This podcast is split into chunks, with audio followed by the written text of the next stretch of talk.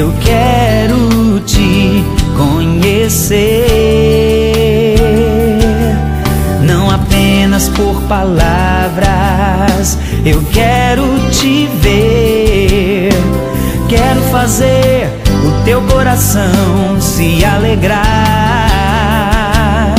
Ensina-me a te agradar. Ensina-me a te adorar. Eu preciso aprender. Eu quero te adorar. Eu quero te adorar, Senhor. Faz de mim um verdadeiro adorador. Eu quero te contemplar, sentir teu amor. Não existe nada igual à tua presença. Tu és o meu amor maior e eu quero muito mais de ti.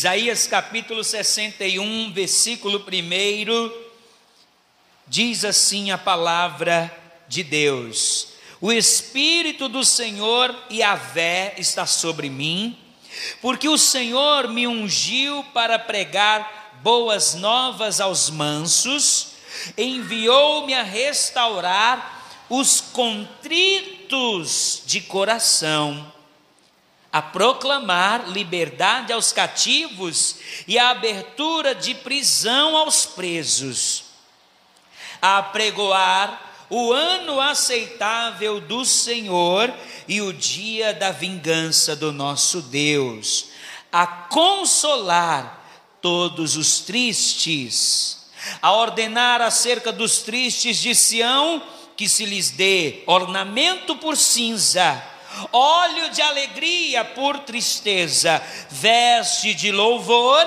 por espírito angustiado, a fim de que se chamem árvores de justiça, plantação do Senhor, para que ele seja glorificado. Amém? Amém? Vocês almoçaram hoje? Sim ou não? Vocês estão falando um amém assim, tão fraquinho, parece que você, parece que vocês estão ainda com fome. Vamos lá, gente. Só quem está vivo aí, diga glória a Deus. Esta palavra é profética. O Espírito do Senhor me enviou para restaurar os contritos de coração.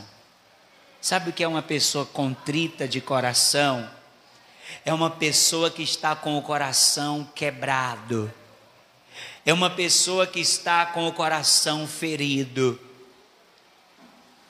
E eu quero dizer para você que Deus me enviou hoje aqui para pregar as boas novas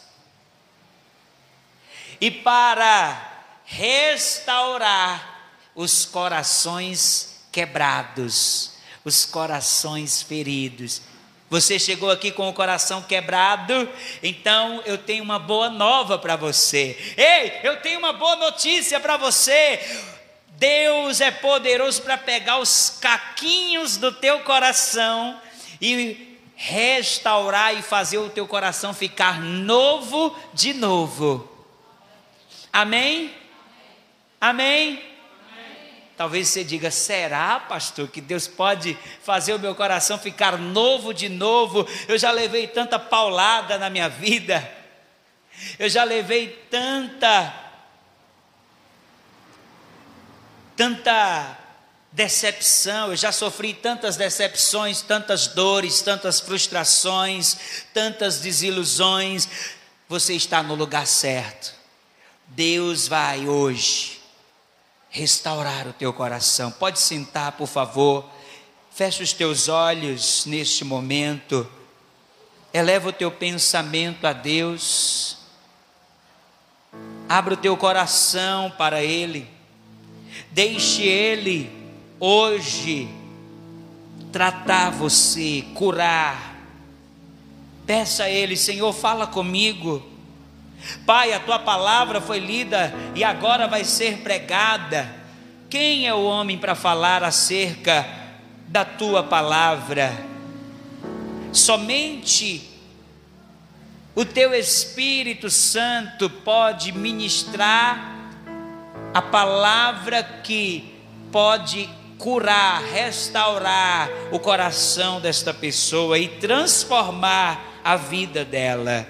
Então venho a Deus, eu me submeto, eu me rendo agora ao teu Espírito Santo e peço que no abrir da minha boca seja me dada a palavra com poder, com graça, com unção, e que toda distração caia por terra, todo bloqueio, que a mente seja cativa agora ao teu evangelho, que a mente dessa pessoa seja cativa ao teu evangelho e que ela seja tocada, transformada pela tua palavra, em nome de Jesus. Amém.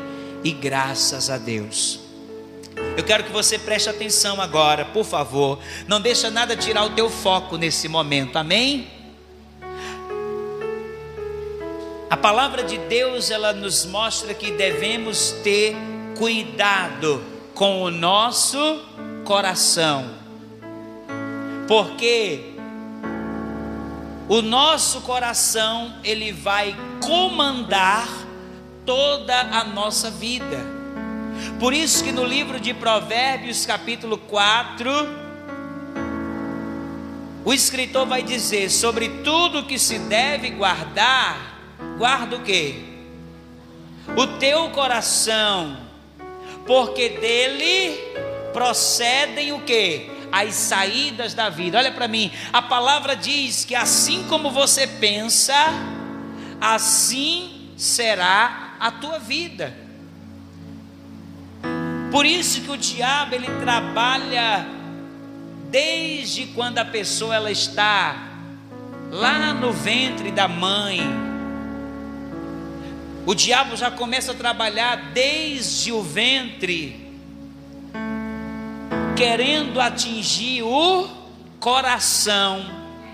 Como pastor que o diabo ele começa a trabalhar desde o ventre, muitas vezes fazendo a mãe rejeitar o filho fazendo o pai rejeitar o filho. E você pode até pensar que não, mas isso influencia na gestação e na mente daquela criança. Sabia disso? Sim ou não? O diabo investe desde quando a pessoa está no ventre, desde quando a pessoa é um feto, para atingir o coração. Quanto mais cedo ele consegue atingir o coração, melhor vai ser para ele dominar a vida daquela pessoa. Entende? E uma das ferramentas que o diabo mais usa para atingir o coração é a rejeição. Você já foi rejeitado em alguma época da sua vida? Você já sofreu a dor da rejeição? Sim ou não? Hã? É ruim ser rejeitado, é ou não é? Principalmente quando você é rejeitado por alguém que você ama, alguém que você tem uma admiração. O diabo ele usa a ferramenta da rejeição para atingir o coração das pessoas e gerar pessoas deformadas emocionalmente. Entende? Sim ou não? Quais são as consequências de uma, de uma pessoa ter sofrido rejeição na sua vida? Qual é a consequência de alguém viver durante muito tempo a rejeição. A primeira consequência é a baixa autoestima. A pessoa rejeitada, ela passa a se ver de uma forma inferior. Ela se olha no espelho, mas ela não se acha uma pessoa bonita. Ela nunca está satisfeita com aquilo que ela faz, entende? Sim ou não? A pessoa que durante a sua vida foi rejeitada, ela também se torna uma pessoa insegura. Ela está sempre querendo provar alguma coisa para as outras pessoas, é verdade ou não é? Ela faz as coisas não é porque ela gosta de fazer, muitas vezes ela faz as coisas para querer chamar a atenção das outras pessoas, para querer provar para as outras pessoas que ela é capaz. Uma outra coisa que a rejeição ela gera são dificuldades em relacionamentos. A pessoa ela tem dificuldade em, em criar relacionamentos e fazer novas amizades. Entende? Sim ou não? Ela está sempre pensando que as pessoas estão pensando mal dela. Se alguém, se alguém tiver de frente para ela, começar a rir, a pessoa que ela foi rejeitada durante muito tempo, ela pensa assim: essa pessoa está zombando de mim. Essa pessoa está rindo da minha cara, né? Como, é, como se diz aí na linguagem popular, sim ou não? Sim ou não? A rejeição gera uma imaturidade emocional. Ela gera também um vazio emocional. E ela gera também uma perda de identi de identidade. Mas eu quero dizer para você uma coisa, ei, Ei, você hoje veio aqui à casa do Senhor e o Senhor me ungiu para pregar as boas novas para você. Sabe o que é boa nova? É boa notícia. Eu estou aqui para te dar uma boa notícia. Ei, você não precisa continuar vivendo desta forma. Você não precisa continuar carregando sobre o teu coração essa baixa autoestima, essa insegurança. Você não precisa ficar buscando ser aceito pelas pessoas. Ei, uma das características de uma pessoa que foi rejeitada é que essa pessoa ela fica sempre se comparando com as outras pessoas.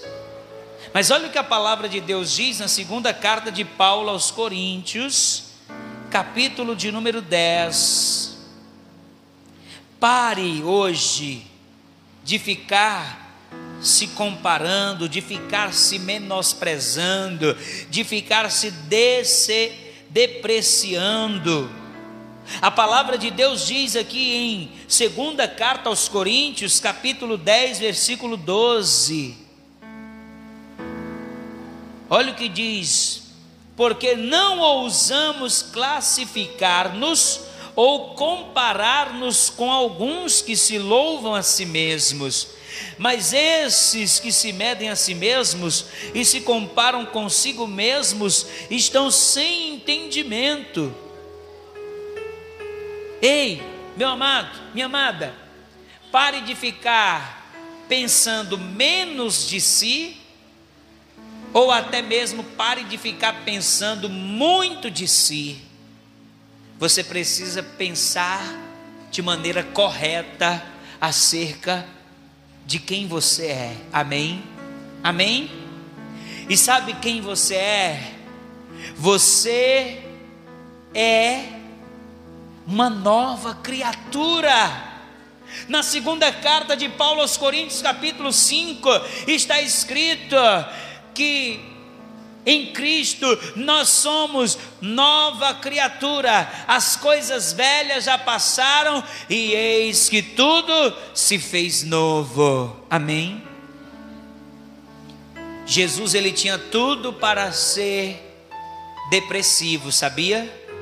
Jesus ele tinha tudo para ser uma pessoa complexada, uma pessoa perturbada.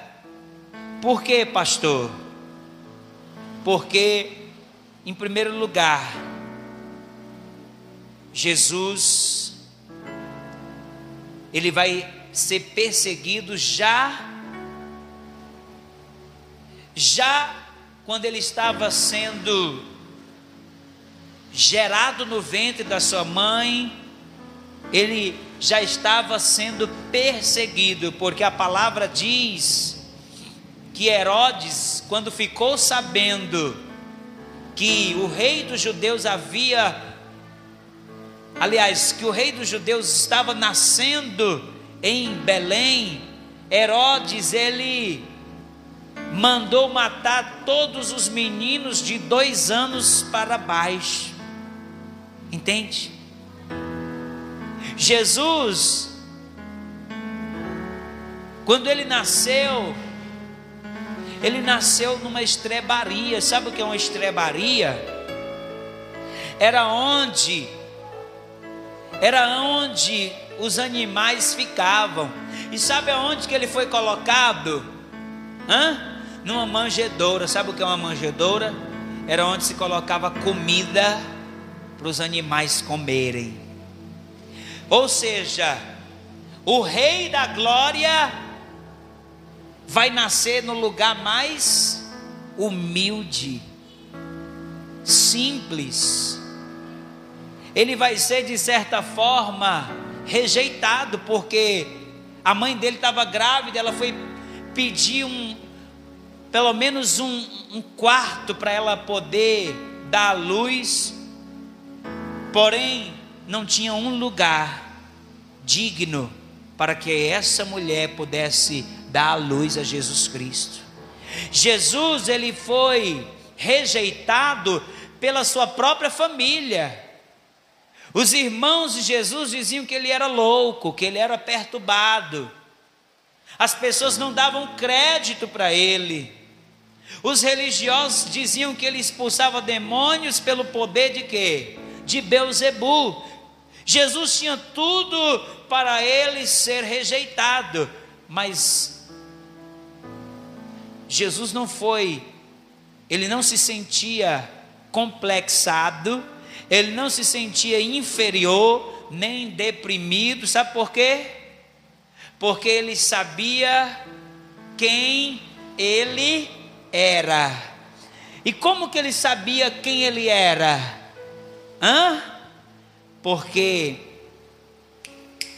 presta atenção, quando Jesus, ele se batiza nas águas, aos 29 anos de idade, a palavra diz que os céus vão se abrir, o Espírito Santo vai descer e Deus vai bradar do céu e vai dizer: Este é o meu filho amado, em quem eu me alegro. Ei, meu amado, ei, minha amada, você não precisa carregar o complexo de inferioridade, porque o Pai, Ele te ama.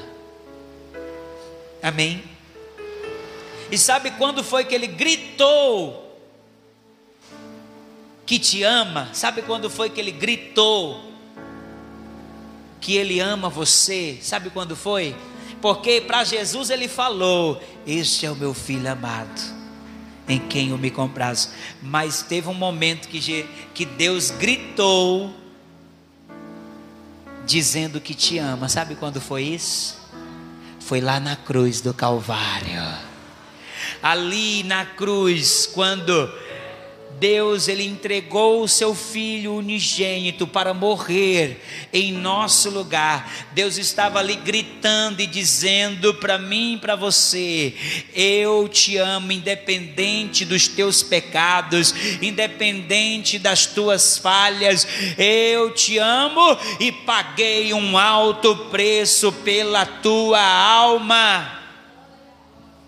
Meu amado, ei,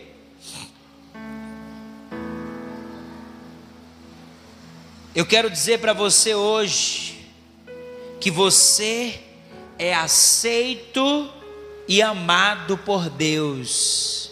Amém? Olha o que diz em Efésios capítulo 1.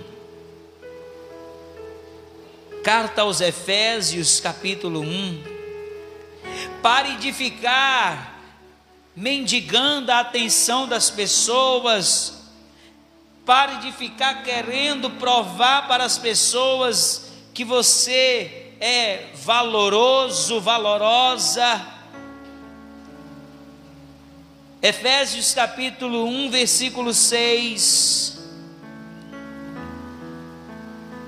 Diga glória a Deus. Diz assim, ó: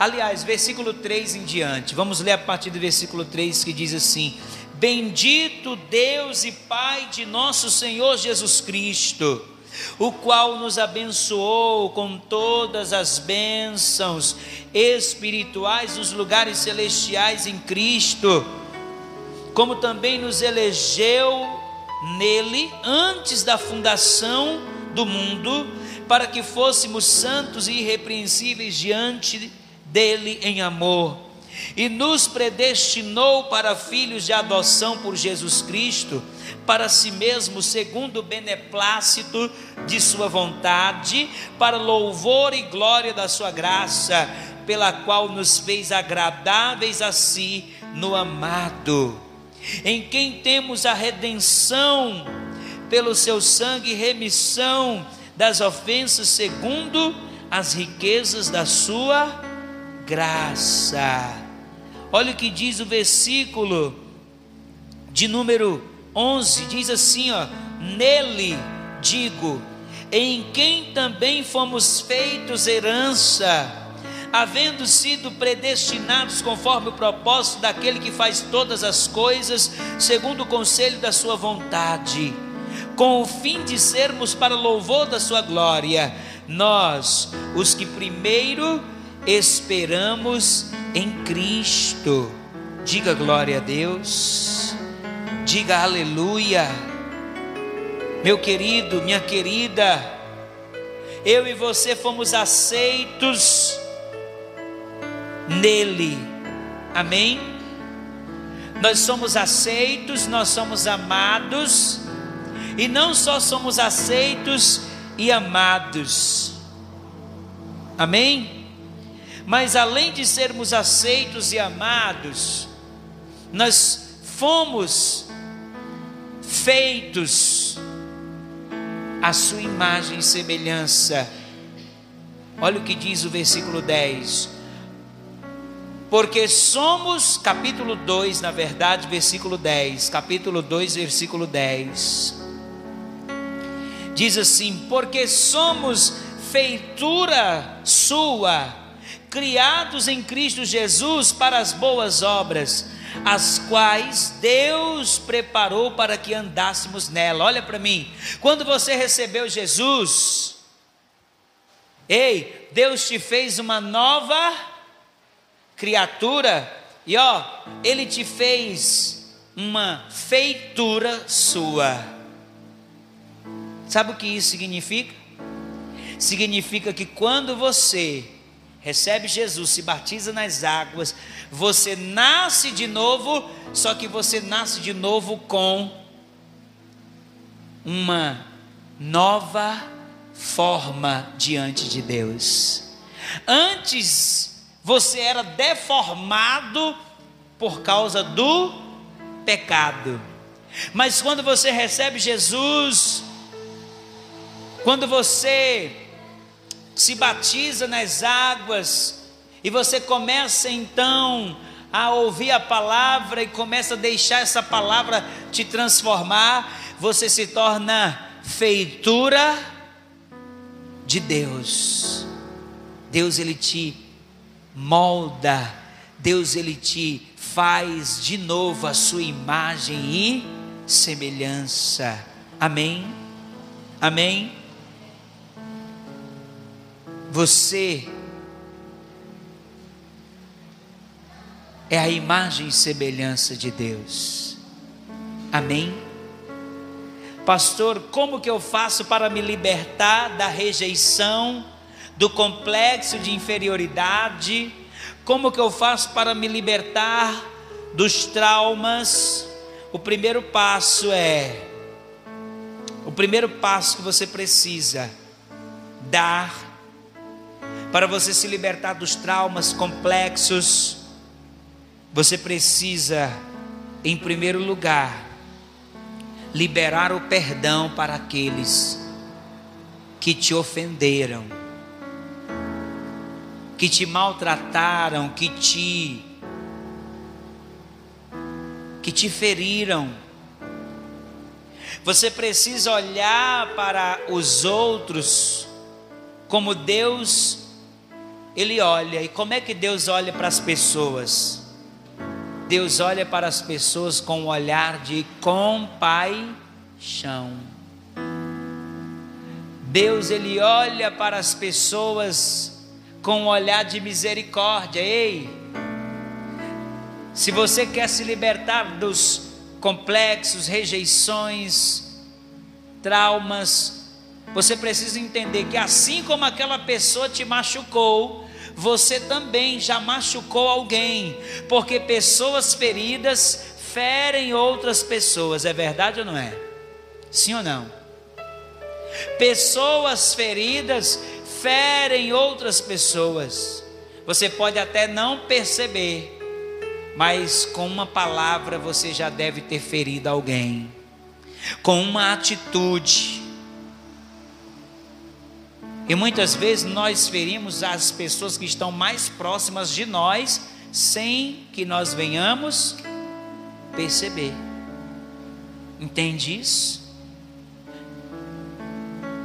Você precisa entender que assim como você foi ferido por alguém, você já feriu alguém. E você deseja ser perdoado, sim ou não? Mas muitas vezes nós nós queremos ser perdoados, mas não queremos muitas vezes perdoar aqueles que nos ofenderam. Jesus disse que se nós não perdoarmos, nós não seremos perdoados. Entende? Se você não perdoar, você não será perdoado. E se você não for perdoado, você estará aprisionado pela mágoa você estará aprisionado pela amargura, você estará aprisionado ao passado, entende? Sim ou não? Sim ou não? Então, o primeiro passo, você tem que liberar o perdão, olhar para as pessoas como Deus ele olha, e você precisa dar o segundo passo. Qual é o segundo passo? É você se perdoar. Porque muitas vezes pessoas feridas elas acabam se tornando pessoas que se sentem culpadas. É verdade ou não é? Sim ou não? Quantas pessoas foram abusadas e depois que sofreram abuso se sentiram culpadas?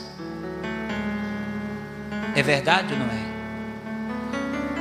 E muitas pessoas se sentem sujas, imundas por causa de um abuso que sofreram e se sentem indignas de viver uma vida feliz. Ei, eu quero te dizer uma coisa. Se perdoe, porque Deus já te perdoou. Os nossos pecados, as nossas culpas foram crucificados com Cristo lá na cruz do Calvário. Amém? Se perdoe, se aceite. Olha o que diz em Isaías 61. Livro do profeta Isaías, capítulo 61, versículo de número 10. Você não precisa carregar a culpa. A palavra diz aqui em Isaías capítulo 61, versículo 10: Regozijar-me-ei muito no Senhor a minha alma se alegra no meu Deus, porque me vestiu de vestes de salvação, me cobriu com um manto de justiça, como um noivo que se adorna com atavios e como a noiva que se enfeita com as suas joias. Ei, Deus ele te cobriu. Você que se sentia nu, espiritualmente por causa do pecado. Como é que é a sensação de uma pessoa ela estar nua diante das outras pessoas? Como é que é? Constrangimento, vergonha, né? E muitas vezes as pessoas elas vivem assim, elas estão caminhando mas elas se sentem culpadas, constrangidas, elas se sentem envergonhadas por causa do que aconteceu no passado, por causa do abuso que sofreu, por causa de situações, frustrações. Ei, a palavra está dizendo que o Senhor nos vestiu de vestes de salvação. Ei, o Senhor te cobriu com um manto de justiça. Não deixa o diabo ficar falando no teu ouvido e te acusando. Nenhuma condenação há para aqueles que estão em Cristo Jesus. Deus ele te vestiu de salvação e te cobriu com um manto de de quê? De justiça. Nós fomos justificados justificado. Sabe o que é uma pessoa justificada? É quando uma pessoa ela Amém. Amém. Perdoe-se. Amém. E se liberte do passado. Para de ficar preso ao passado. No livro do profeta Isaías, capítulo 43, versículo 18, Deus diz assim, ó: Não vos lembreis das coisas passadas, nem considereis as antigas. Eis que farei uma coisa nova. Deus tem coisas novas para você. Deus tem um novo tempo para você. Deus tem um futuro para você. Deus tem uma nova história para você. Você crê? Então aplauda o Senhor e fique de pé.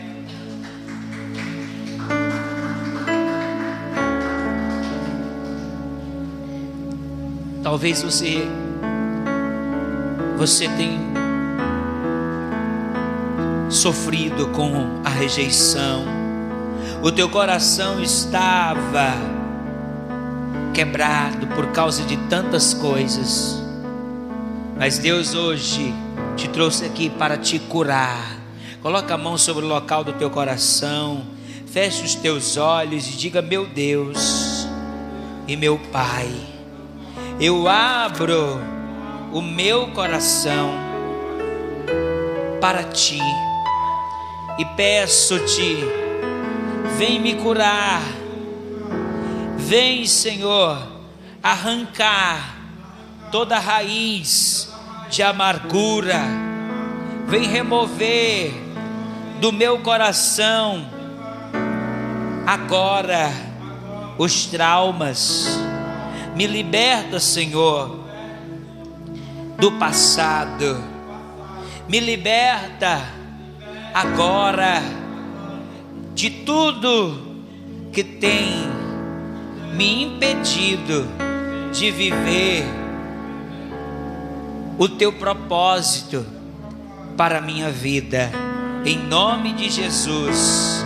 Agora vai fazendo a tua oração, abra sua boca, rasga o teu coração agora.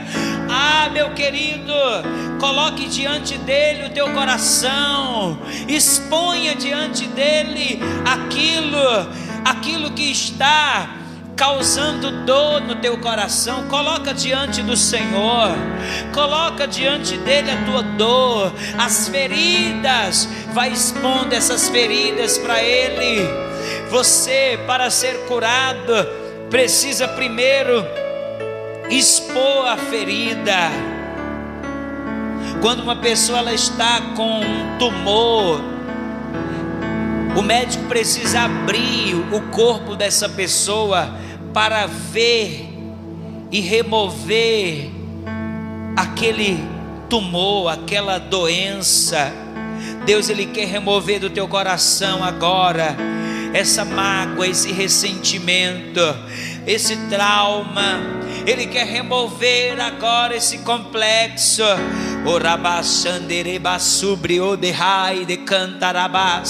Senhor nosso Deus e nosso Pai. Deus querido, Deus santo e poderoso.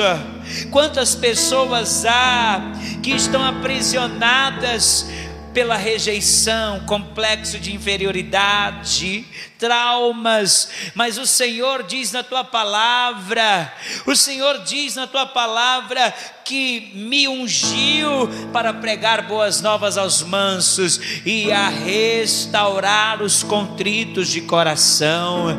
Então vem agora com o teu Espírito Santo, o consolador, e vai passando agora de vida em vida, meu Pai. Talvez essa pessoa durante anos ela vem sendo atormentada com pensamentos que estão associados ao que ela passou na infância, ou ao que ela passou durante a sua adolescência, ou até mesmo na sua fase adulta meu Deus, essa pessoa muitas vezes lembra e ela ainda sente no seu coração uma dor, ela ainda sente, meu Deus, no seu coração uma tristeza, um vácuo, uma, uma lacuna. Oh, meu Deus, vem curar as feridas da alma, vem curar, vem, vem com teu espírito. Está escrito na tua palavra que a unção despedaça todo jugo. Meu Deus, não permita que essa pessoa saia daqui carregando esse peso nos seus ombros. Que essa pessoa venha hoje ser liberta pela tua virtude, pela tua palavra. O rabaxerei de cantarabassuri de ras. O lemendará silia lamas. Que todas as maldições que têm acompanhado a vida desta pessoa sejam quebradas, meu Pai, em nome do teu filho Filho Jesus Cristo. Oh meu amado, oh minha amada, levante as suas mãos agora Levante suas mãos, o poder de Deus está sendo derramado sobre a tua vida. Oh, meu querido, Deus está sarando o teu coração. Deus está trazendo sobre ti um novo tempo. Os planos de Deus para você são planos de paz. Você não é um erro, você não é um fracasso, você é um projeto de Deus. E você vai ver a boa mão do Senhor restaurando as áreas da tua vida que foram devastadas. Oh, meu querido, oh, minha querida, Deus vai trazer sobre você um novo tempo. Você que achava que nunca iria ser feliz, hoje Deus está dizendo, Deus está falando para você: eu bem sei os planos que tenho para você, planos de paz e não de mal, para te dar um futuro cheio de esperança, cheio de esperança. Levante as suas mãos e comece a se alegrar. Oh, Deus está te vestindo de salvação e cobrindo você com um manto de justiça. O manto de Deus está sobre ti. O manto de justiça está sobre a tua vida. Decai lebonderras, teribidei candebrio derras, irabadecante limixia, oreminebre andalás. Oh meu Deus, muito obrigado pela tua presença, muito obrigado pela tua palavra. Oh, que esta alegria venha encher o coração deste homem, o coração desta mulher, em nome de Jesus. Vai dando